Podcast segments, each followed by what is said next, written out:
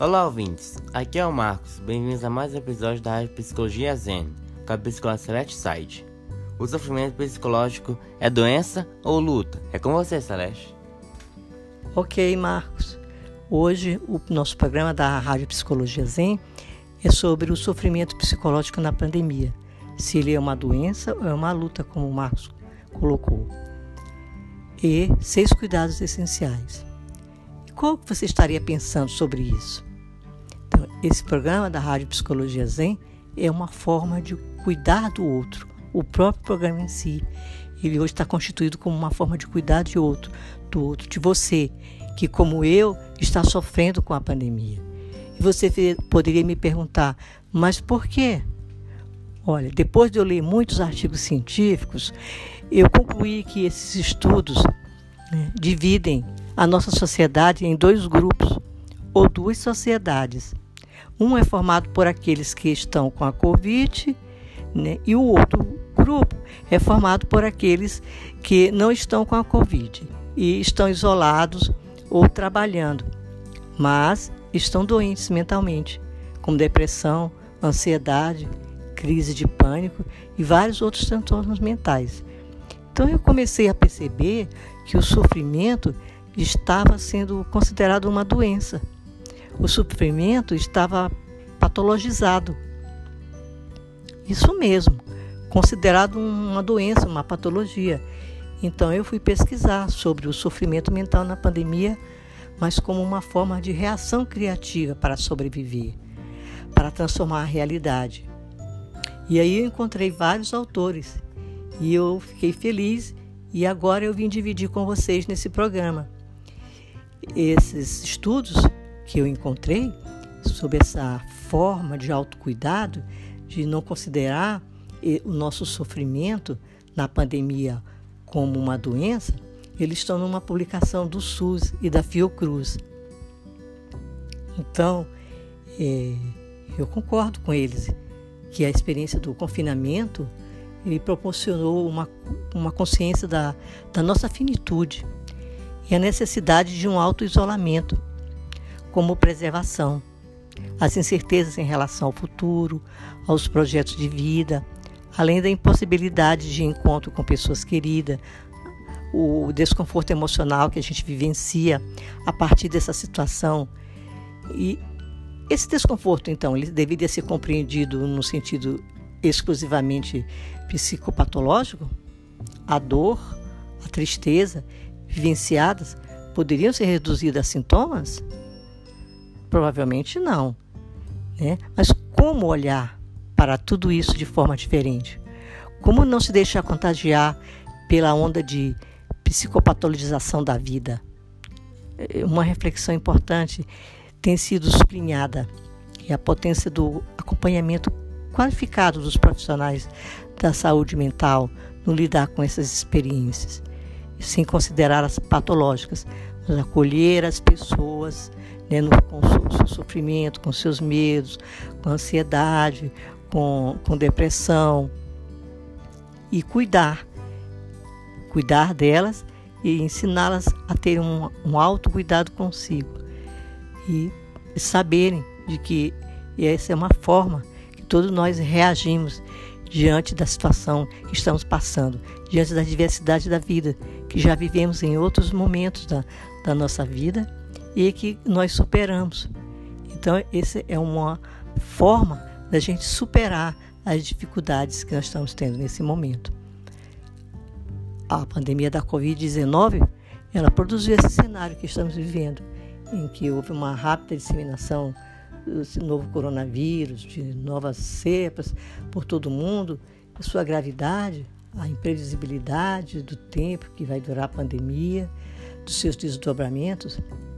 E como afirma o Robert Whitehead, que é um jornalista é, norte-americano, que eu li um artigo dele, que ele considera a pandemia da Covid-19, que ela criou dificuldades para todos nós em todo o mundo então, nós, toda a humanidade está passando por isso. Então, estamos, né, estamos juntos nisso.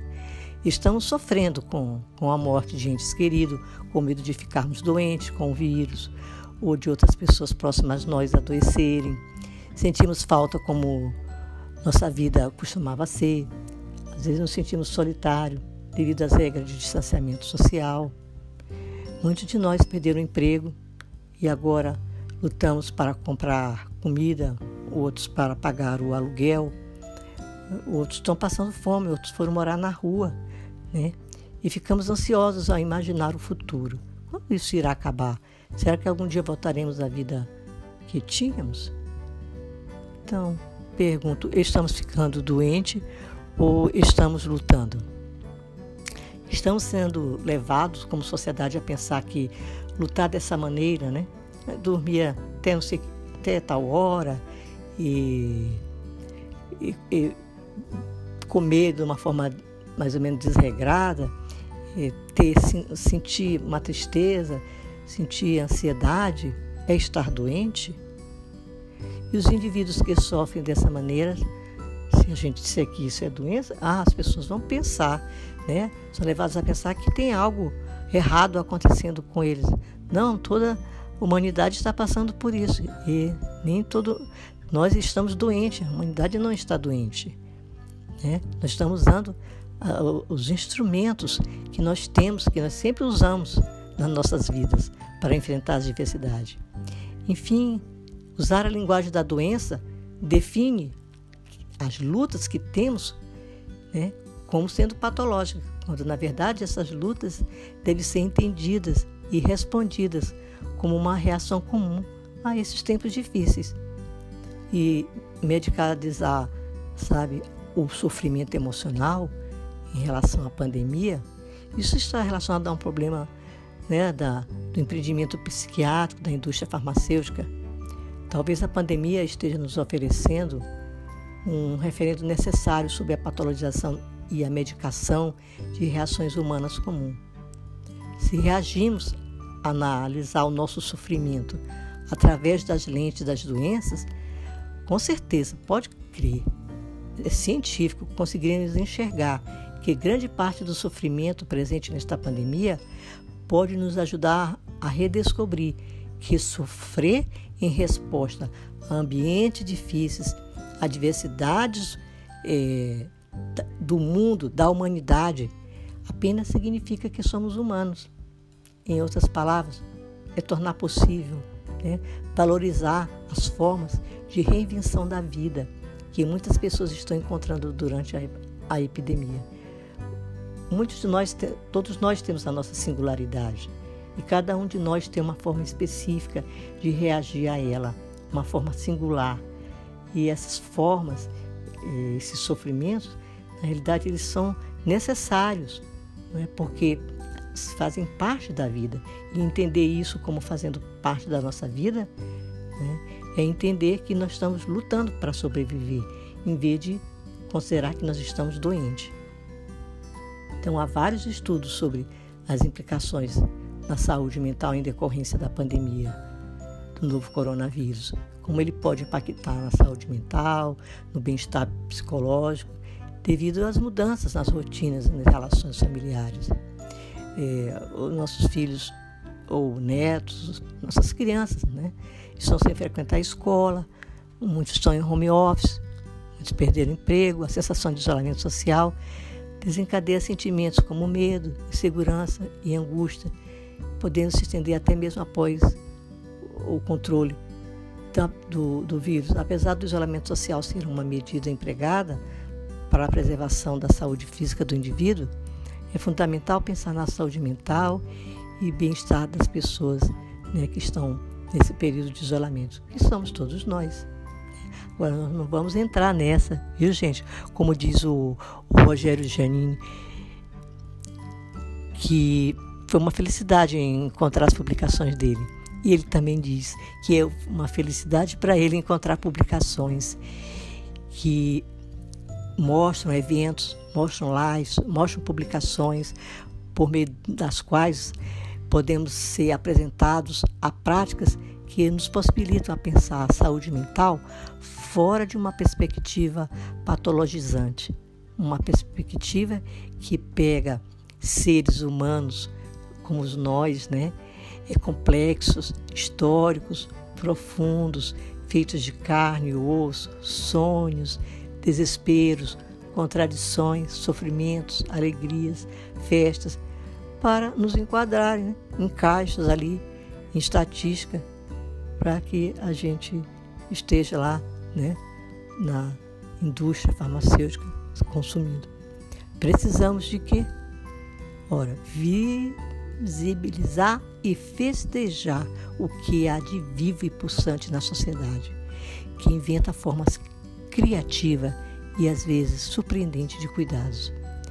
Também é fundamental louvar as instituições, instituições de Estado, como o nosso SUS e outras, que insistem ainda em cumprir seu compromisso ético de buscar o bem comum. E por isso eu resolvi fazer esse programa para falar disso. Falar dessa luta que nós estamos levando, né? que nós estamos tendo, e que o nosso sofrimento não é doença. Ele é uma criatividade do cotidiano para que a gente possa se reinventar e reinventar as formas de cuidar, de autocuidado da nossa saúde. E aí eu apresento uma, que é ressignificar o luto. O luto que nós temos pelas perdas que acontecem e que aconteceram agora na pandemia. Luto de, por pessoas que partiram, né? por emprego que perdemos, por todas as coisas significativas que estão acontecendo e que nos deixam tristes, que são, que são perdas. Mas é importante saber que o luto ele precisa ser reconhecido e que os sentimentos eles também precisam ser expressos e acolhidos sem julgamentos críticos. Todos esses pontos são importantes numa sociedade que ainda vê a morte como um tabu, né? Porque a gente sabe que as sociedades é, orientais né, têm uma outra forma de ver o, a morte né, e que as sociedades orientais têm uma outra forma. Pelas religiões, elas fazem a diferença na forma também como nós acreditamos na vida, na morte. E um outro autocuidado que a gente ó, oferece aqui para que a gente tenha conosco mesmo que a gente evite hábitos prejudiciais. Cuidado com, com o uso abusivo de tabaco, bebidas alcoólicas e outras drogas como forma de você fugir da sua angústia. A angústia precisa ser vivida e precisa ser, ser superada, depois ela reaparece, ela vai embora novamente. Isso a gente já passou né, em outros momentos da nossa vida. Aceite os seus sentimentos. Todos nós estamos passando por isso. Todos nós temos sentimentos nesses momentos. E quando você está se sentir sozinho, meio fragilizado, converse com as pessoas. É fortalecedor trocar experiências e compartilhar vivência com os outros, que como nós estamos passando por situações semelhantes.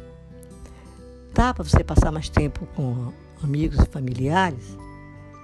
Às vezes não dá, né, por causa da pandemia. Então, é, alguns familiares que nós estamos em casa, ali presente, é, a gente pode passar um pouco mais de tempo com nossos familiares, em vez de a gente se isolar, ficar isolado. Mas é preciso a gente ficar com a gente mesmo. Mas, em geral, não se isole. Fique com os outros da, da sua família. Retome as estratégias de enfrentamento que você já utilizou em crises anteriores da sua vida.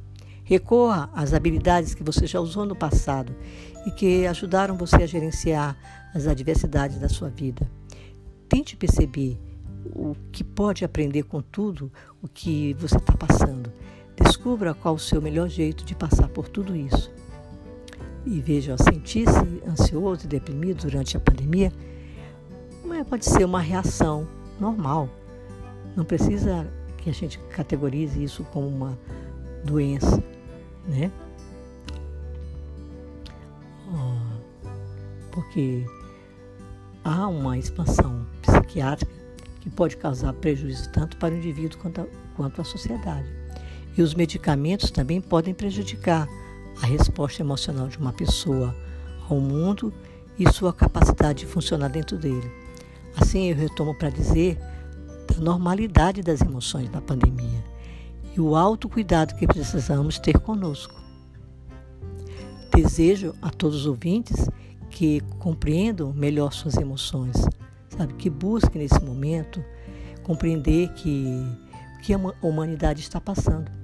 Ela já passou por outros momentos semelhantes e ela seguirá. Então tome um autocuidado com você mesmo. Se precisar de uma ajuda profissional, busque um profissional que acolha e que veja se, se suas emoções, o seu sofrimento, ele é apenas uma reação, uma reação de sobrevivência. Eu deixo um abraço a todos vocês e até o próximo programa. Tchau.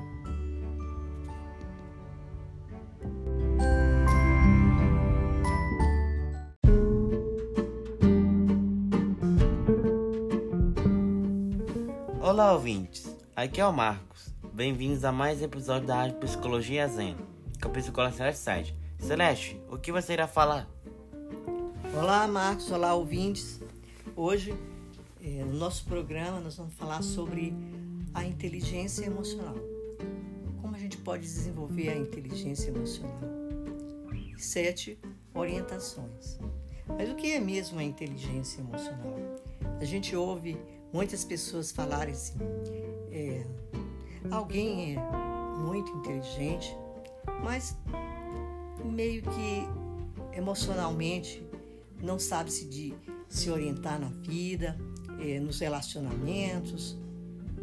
E para que, que adianta ter uma inteligência se a pessoa não sabe é, se controlar, não sabe gerir suas emoções? Então, o que, que é a inteligência emocional? É algo que a gente pode desenvolver? É algo que a gente pode aprimorar? Ou é algo que se nasce e acabou? Claro que não.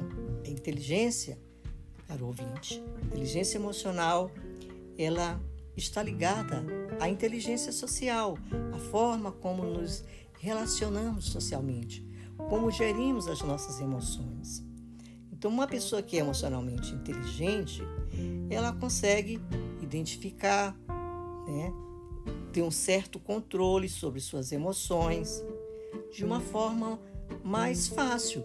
Então, aquela pessoa que tem hum, é, dificuldades em gerir a sua, a sua vida, as suas emoções, os seus relacionamentos, seja na família ou seja no trabalho, são pessoas né, que precisam é, aprimorar, desenvolver a sua inteligência emocional.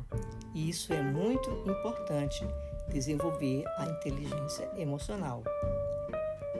Porque ó, nós não é, temos, mesmo em, estamos no, numa pandemia, né, mas isso é uma coisa que a, a humanidade passa de tempos em tempos.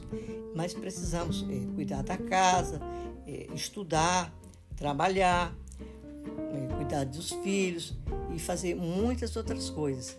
E agora a gente precisa gerir né, muito mais é, dentro de uma situação de, de, um certo confinamento, para cerca, assim, talvez de 10% da população que esteja morando, é, esteja morando trabalhando em suas casas, né, fazendo home office é, boa parte da população é, fica em casa, mas muito, com muitas dificuldades para isso. Né? E nesse momento, então, é muito importante que a gente também aprimore mais a nossa inteligência emocional. A gente pode perceber que atualmente a gente precisa lidar com as emoções constantemente, lidando com o estresse, a ansiedade, compulsões e até mesmo a depressão. E aí vem a inteligência emocional, porque ela é importante, porque quem tem uma, uma boa inteligência emocional, né, que desenvolveu essa capacidade de, de gerir as suas emoções, ela vai saber lidar com muitos desses problemas que estão aparecendo, que aparecem regularmente no nosso cotidiano. Então, uma boa inteligência emocional, isso é muito importante. A inteligência emocional, ela nos proporciona, né, é, que a gente possa ver a vida de uma maneira é, mais interessante, como diz, de, falava, né, ou fala que ele é um, um grande é, psicanalista é, e escritor, né, e o eterno em seus livros, na, sua obra, que é o Contato Caligares. Ele dizia: Eu acho muito melhor ter uma vida interessante. O que ele dizia isso para nós? Que a vida tem alegrias e a vida tem tristezas. E nós passamos pelas alegrias e nós passamos pelas tristezas. Temos que aprender né, a passar pelos lutos, pelas perdas que temos de trabalho, pelas perdas que temos das pessoas que a gente ama, é, que partem né, para uma outra esfera, seja da vida, da morte, né, e de outros relacionamentos que a gente precisa construir.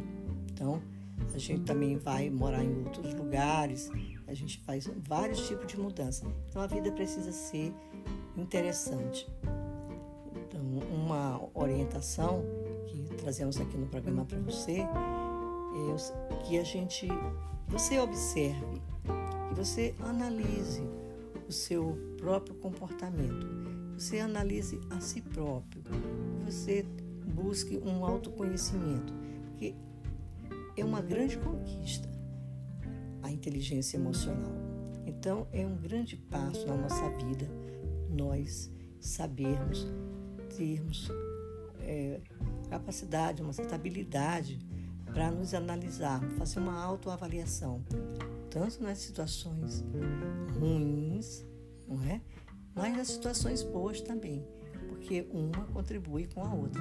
Mas a pessoa só faz, ah, é bom você refletir sobre essas coisas quando você está passando por situações ruins.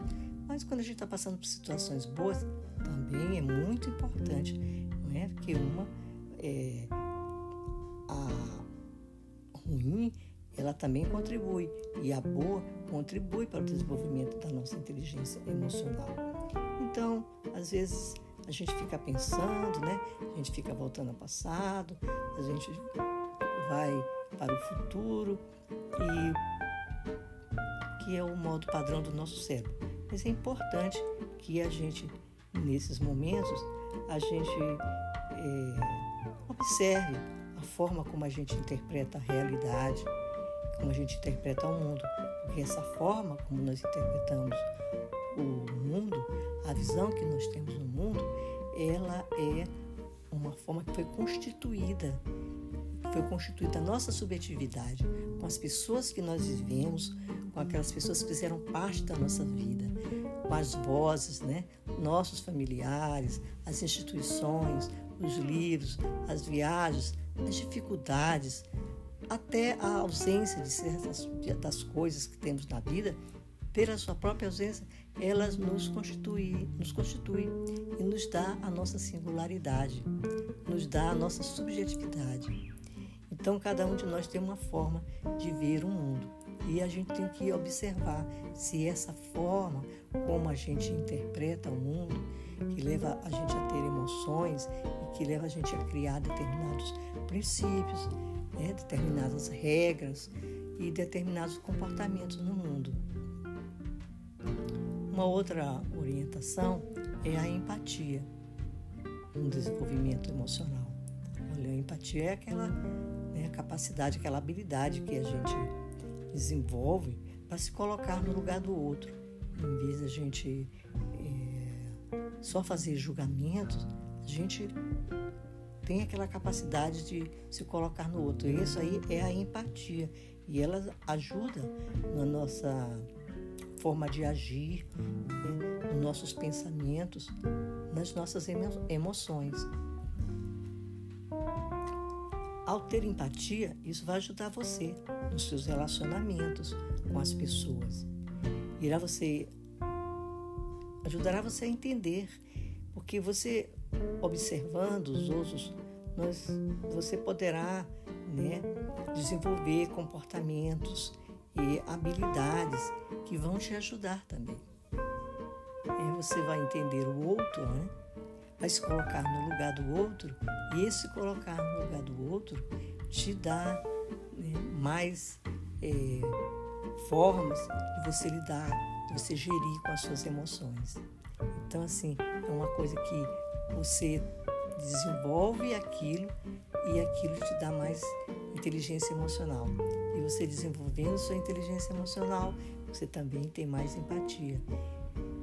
Um, uma outra orientação que eu trago aqui é que a gente tem que saber, sabe, agora é a hora de parar. Agora é a hora de finalizar esse ciclo. Esse ciclo agora precisa ser finalizado. É saber quanto aquilo ali já deu, ali tem o seu limite. Então a gente precisa, em determinados momentos da vida, dizer: sim, terminou, acabou, esse emprego ele não, não dá mais, eu preciso ir em busca de algo melhor, de algo que é, não vai só tirar de mim só meu lado, a minha inteligência, né, a parte intelectual, mas algo que contribua comigo, algo no trabalho, né, no que eu faço, mas também no relacionamento com as pessoas. Ou aquele companheiro, aquela companheira, né, não tem mais a, nos acrescentar e está só nos trazendo de sabores na vida. Então, é desenvolvendo a nossa inteligência. Então, agora é a hora de mudarmos. Então, a gente sente que é a hora e não ter medo e analisar né, os passos que a gente vai dar, planejar e seguir em frente. Porque a inteligência emocional ela não está ligada somente ao nosso interior, mas está tudo o que acontece ao nosso redor. Então, a gente tem é, momentos na vida que tem que ser dado um fim àquele ciclo, porque outro ciclo começa, né? um outro momento da nossa vida. Uma quarta orientação é que é, você ouvinte, você já desenvolveu assim uma habilidade de você trabalhar as suas emoções negativas, que muitas, muitas pessoas não, é? É, não sabem lidar com as negatividades da vida. E muitas pessoas se acham, né, se avaliam de forma negativa.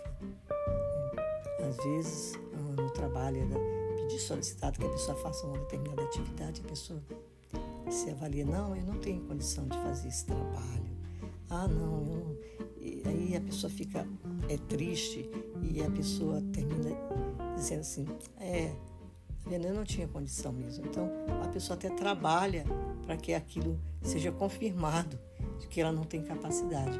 No entanto, uma outra pessoa né, vai e lê e vê aquela atividade que precisa fazer, ela precisa estudar. Então vai em busca e, e trabalha e desenvolve aquele, tra aquele trabalho, aquela atividade e apresenta para o seu chefe. Né?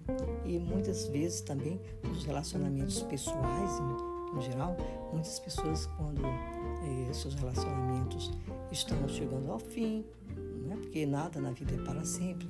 Então aquele ali chegou ao fim e a pessoa começa a começa não tem se colocado muito negativamente na vida e a, fica achando que ela é a responsável, que ela tem uma coisa diferente e, vai levando aquilo ali, vai deixando de ser humilhada, violentada, seja é, uma moça, uma senhora, um homem, um rapaz, às vezes ficam em relacionamentos que são tóxicos, né? relacionamentos que nos, lhe trazem muito desprazer. Então aprenda então a trabalhar as suas emoções negativas.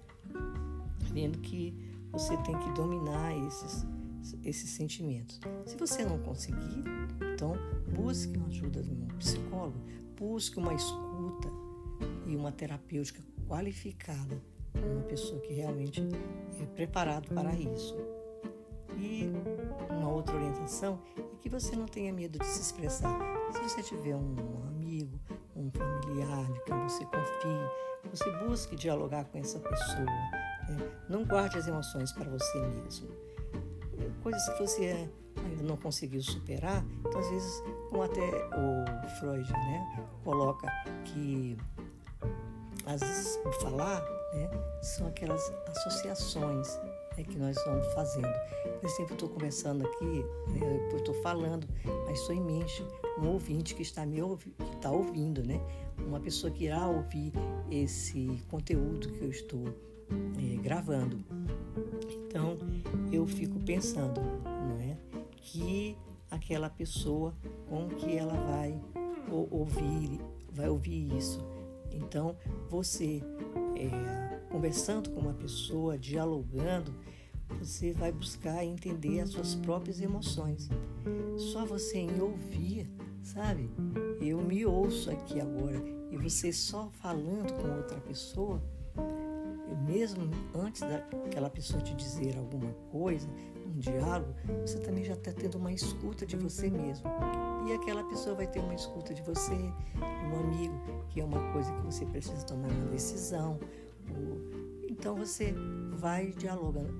Se não for algo que vai precisar de uma escuta profissional, algo que você precisa de um amigo, ó, excelente. Bons amigos são boas escutas na vida, porque ao mesmo momento que você coloca aquilo para aquela pessoa, que ela dialoga com você, você também se escuta. Né? Então, outra orientação é lige para você aprender a nesse processo de desenvolvimento da sua inteligência emocional é que você trabalhe com o estresse e trabalhe com a sua ansiedade. Em várias situações da nossa vida, nós passamos por momentos que são estressantes, né? Por momentos que são ansiosos. E a gente precisa lidar com esses estresses, essas ansiedades, ver até que ponto, sabe, tem a evidências na, na realidade de que você é, tem que ter essa intensidade realmente ou você, ela pode ser amenizada, não seja mais uma, assim, um certo exagero. E se mesmo que seja, então você aprenda a se escutar, você aprende a lidar com esse estresse. Se você tiver com muito estresse, com muita ansiedade, busque um autocuidado, busque a mindfulness, aquelas as técnicas de relaxar, as técnicas de respiração, uma yoga. Você sabe que hoje em dia tem isso aí tem em vários aplicativos, em vários sites, ensinando a gente a fazer de forma guiada. E isso é um bom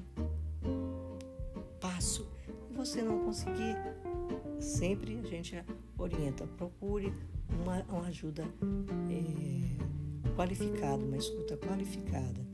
O importante é que você é, desenvolva a sua inteligência emocional e ao mesmo tempo você é capaz então de realizar bons trabalhos, né, de ter conseguido é, obter é, boas notas, é, é, digamos, elogios pelos seus bons trabalhos e que seu companheiro e que sua companheira tem admiração por você, né, pela sua capacidade de ser um bom esposo, boa esposa, é, um bom pai, uma boa mãe, uma boa avó, uma boa tia, tio, enfim, é, você tem um aspecto que é da, do lado intelectual e outro aspecto que é o lado emocional, porque várias pessoas elas são muito inteligentes, mas não têm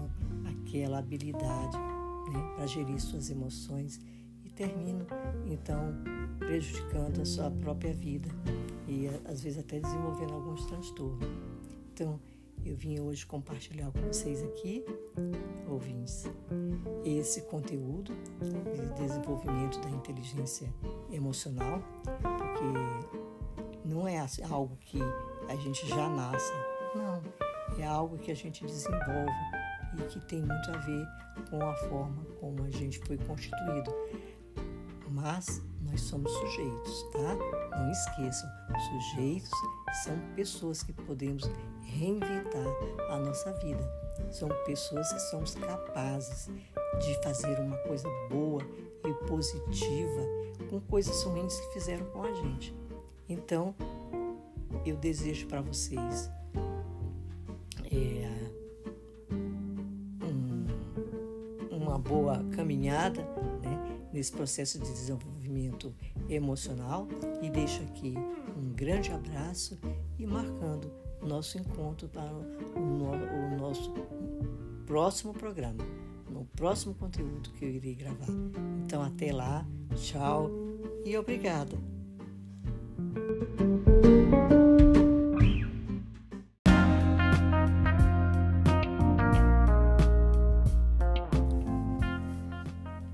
Olá, ouvintes. Aqui é o Marcos. Bem-vindos a mais um episódio da Rádio Psicologia Zen, com a psicóloga Celeste Side. Celeste, você irá falar sobre o quê? Oi, Marcos. Como sempre, eu irei falar sobre um tema relevante, sobre a psicologia na vida, psicologia e cultura, psicologia e análise do discurso. E dentro aí, nosso tema relevante é sobre a carência afetiva. Ela é um estado íntimo de perturbação ou insatisfação que surge da privação de uma necessidade pessoal, cujo principal sentimento é o estado de infelicidade que cresce à medida que aumenta a distância entre o ser amado e o ser carente, que necessita o tempo todo de afeto, segurança, atenção e cuidado. O carente é um doente emocional que necessita e deseja ardentemente amar. Não consegue, não conseguindo, passa-se a exigir e buscar do outro o que não está disposto a dar, ou pelo fato de não ter o suficiente para oferecer. Geralmente, ele vive de migalhas nos relacionamentos e sente-se ameaçado sempre que o outro desvia o olhar ou atenção para outras pessoas do convívio ou até mesmo estranhos. É, nós todos conhecemos uma pessoa ou pessoas que são carentes emocionalmente. É alguém né, que vive constantemente mendigando o amor, um constante cultivador ou cultivadora de esperança em ser amado, amada, compensado pelos esforços que faz para manter o outro sempre ao alcance dos olhos, enfatizando assim o seu domínio. Repete os cansativos rituais de conquista, que fadiga e deixa o relacionamento ainda mais doente e desgastante. Geralmente essas pessoas são insatisfeitas, não gostam de si e vivem se julgando incapazes de serem desejadas porque não foram satisfeitas quando criancinhas, principalmente na fase primária da vida, né? onde passaram por privações de afeto dos seus cuidadores em especial da mãe, do pai.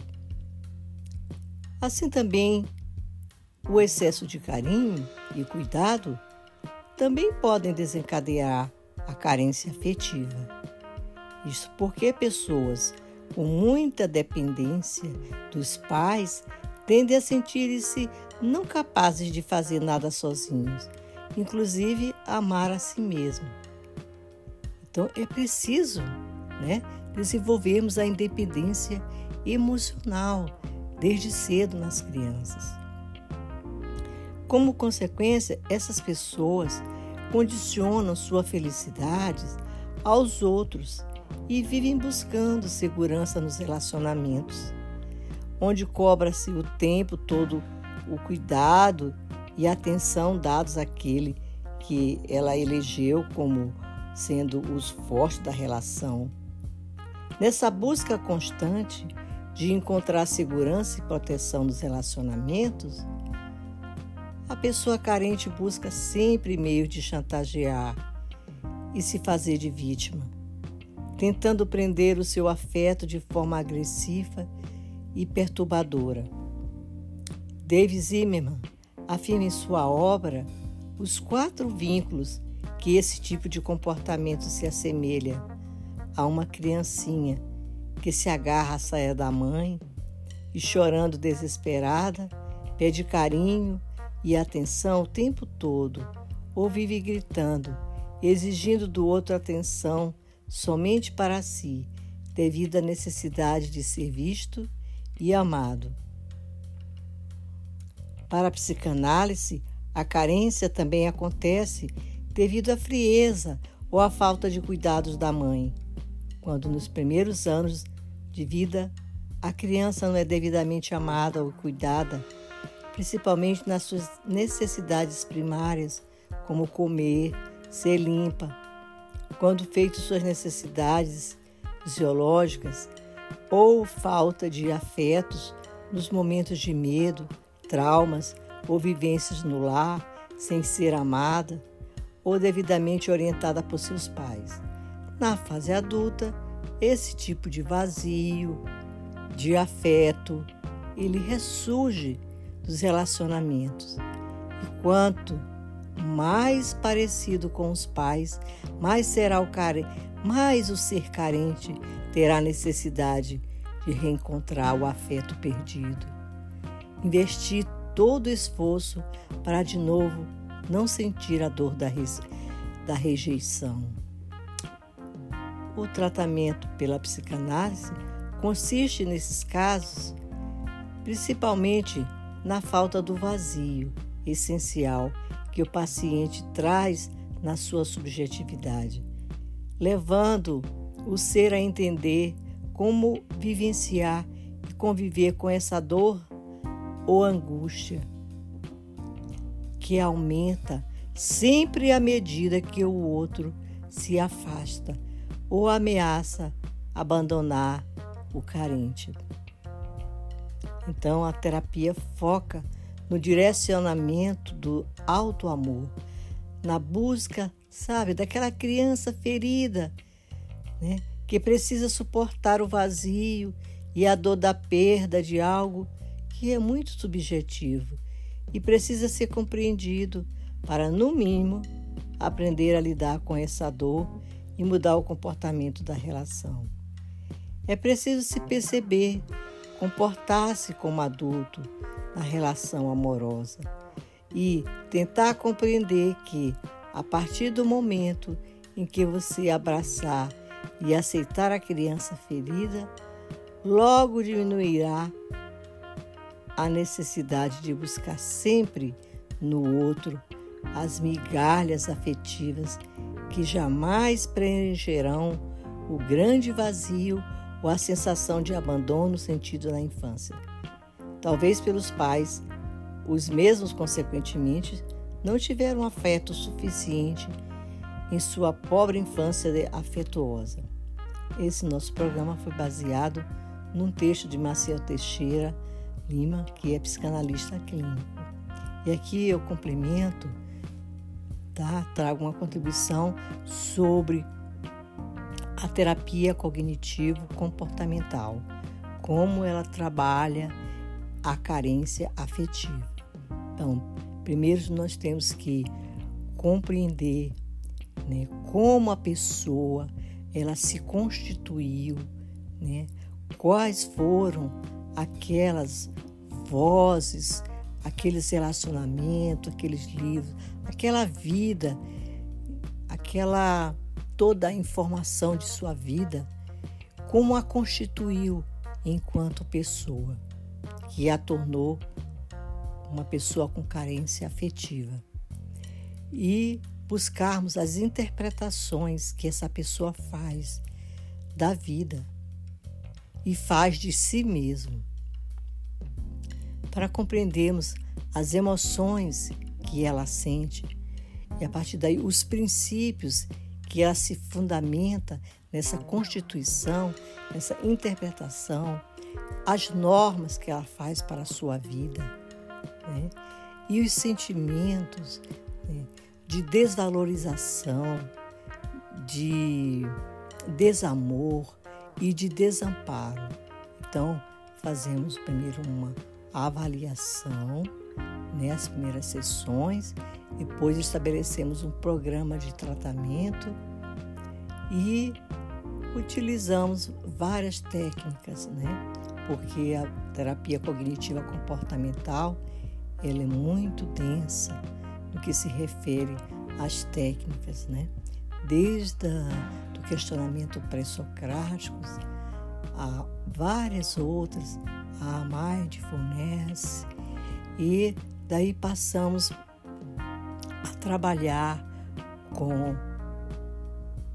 o cliente para que ele saiba aonde está as evidências, aonde é, ele pode, não é, se refazer, se reconstituir a partir da sua compreensão, da sua como foi feita a sua interpretação do mundo, né, as cognições que ele tem, para que elas possam ser modificadas a partir de, das evidências. E aí trazer uma melhor eh, saúde mental, um bem-estar psicológico.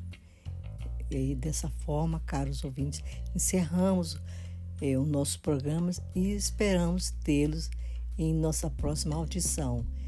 E solicitamos que vocês eh, convidem pessoas para mais pessoas para terem acesso ao nosso conteúdo qualificado. Por isso agradecemos e desejamos a vocês é, muita saúde né? e recebo um abraço aqui da psicóloga Celeste Side, da Rádio Psicologia Zen. Até o nosso próximo programa. Tchau.